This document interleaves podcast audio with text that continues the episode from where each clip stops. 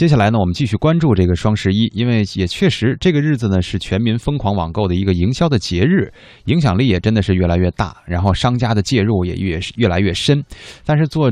这个生意嘛，最重要的永远都是货真价实。这个看不到的买卖双方的这种电商方式而言呢，诚信就真的是生命了。那么，利用网络啊，虚拟交易炒作信用，先提价后打折，任意下架，甚至霸道的退单，这些行为都是在自掘坟墓。当然，我们在这个平常的互动当中也听到了有一些点心给我们说过自己做过这个淘宝的商家卖家，然后会有一个什么样的操作哈。但真的，只有除掉了这些。毒瘤呢，才能把双十一真正的做成一个商家和我们消费者都能够双赢的节日，而电商的这条路才能越走越好，给予我们的东西才能越来越多。所以，关于这个话题，我们也一起来听一听北京汇佳律师事务所主任律师邱宝昌先生做出的分析点评。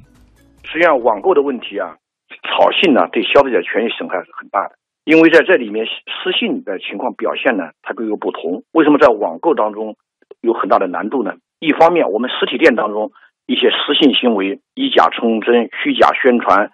这个售假制假这样的情况呢，在网上也有。再有一个呢，在我们实体店很少的，像虚假交易、刷信用值这样的，在网上所独有的。所以说呢，这就给我们治理呢带来了很大的这个困难。一方面，它跨地域，还有一些注册的问题、平台的问题，还涉及到这种监管的问题。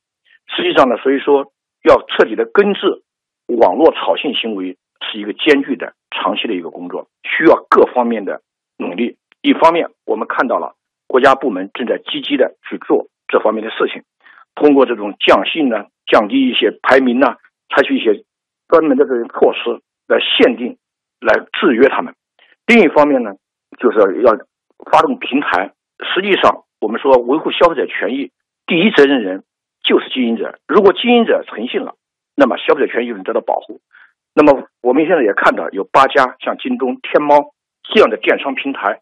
就建立了一个协议，要反炒信这种信息共享协议。这样的话呢，实际上是一个好事情，因为像虚假宣传、虚假交易、以假充真、售假等等，这是不仅仅是严重损害消费者权益，对电商、对平台都是长期以来诟病的一个非常重要的方面。通过平台的自律、平台的协议、平台的共享，平台可以和电商通过网规来约定，他们要诚实信用。如果发现通过虚假交易，包括这里面涉及到的物流啊，涉及到有的要信用值啊等等，可以通过这种共享协议来根除、来降低这种失信行为的发生。它的覆盖面虽然我们看到现在电商很多，它的销售量在我们整个的市场交易当中占有比例越来越大。八家可能不是不能够覆盖全面，但是这八家是个标杆企业。如果他们做得好，他们对这种失信联盟或者失信的协议共享，能够遏制这种失信行为的发生，对整个电商、对整个平台是有示范和推动作用。所以说呢，我们认为这种覆盖面不能说这是八家，但是它对整个的电商都有示范和推动作用。我们认为这种是种标杆性的示范作用，应该得到肯定和赞同。另一方面呢，我们认为这需要全社会的联动。一方面，消费者如果发现他的有虚假宣传，一个积极的投诉，购买到了一些假冒商品，也可以积极的投诉，向我们这些平台去反映，向相关部门去反映。同时，更需要向我们的呃价格主管部门对这种虚假打折呀、线上线下不一致啊，可以依据价格法来处罚。我们的市场监管部门，像工商行政管理部门，对这些。违反市场的法规，例如违反消法、违反反不正当竞争法、违反广告法，在我们网络上去虚假宣传、以假充真去欺诈消费者，要依据这些法规呢进行监管，同时也要依据像网络广告的管理的相关规定去这些进行规范。另一方面呢，像这些平台，呃，我们看到有些部门也在行动，可能二十七号我们商务部门对他这一种一些虚假交易啊。对他这这种啊，也要要进行规规制，所以说呢，要规范这个市场的行为，需要我们全社会的共同努力。那么各司其责，人人有责。如果我们消费者不能把这些所有的规范市场的行为都完全寄托在我们的相关主管部门，当然主管部门在努力，在依法履职，消费者一定要积极的投诉。所以说呢，要借鉴